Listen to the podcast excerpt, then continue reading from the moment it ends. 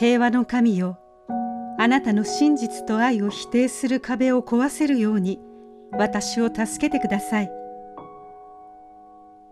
デイリーブレッドから今日の励ましのメッセージです。今日の聖書の御言葉。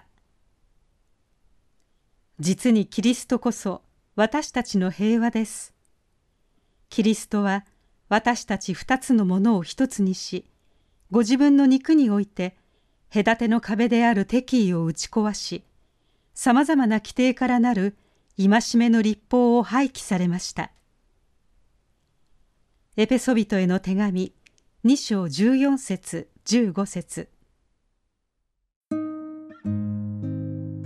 ベルリンの壁は家族や友人を分断してきました。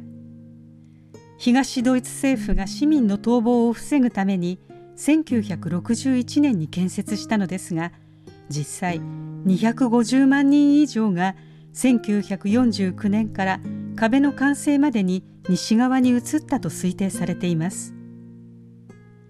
アメリカレーガン大統領は1987年壁の前で「この壁を壊しなさい」と演説しました。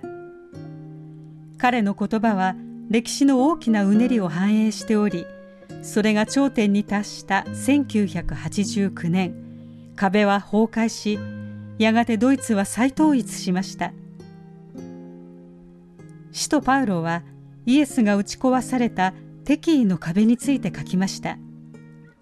ユダヤ人神の先民と違法人その他すべての人々の間にはこの壁が存在しましたがそれを象徴するのがヘロデ大王がエルサレムに建てた古代神殿の城壁です。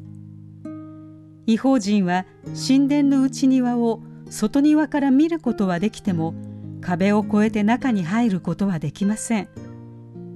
しかしイエスはユダヤ人と違法人の間また神とすべての人々に平和をもたらされました。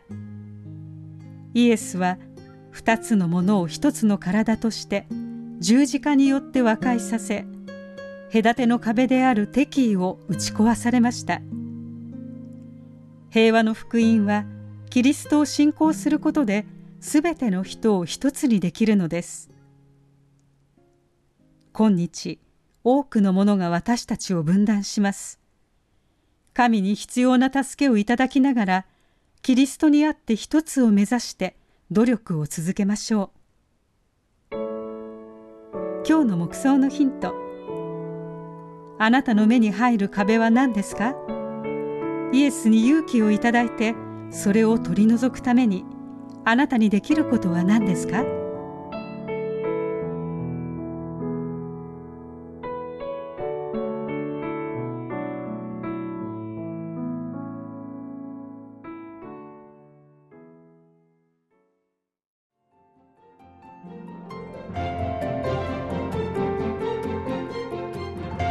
今日のお話いかがでしたか？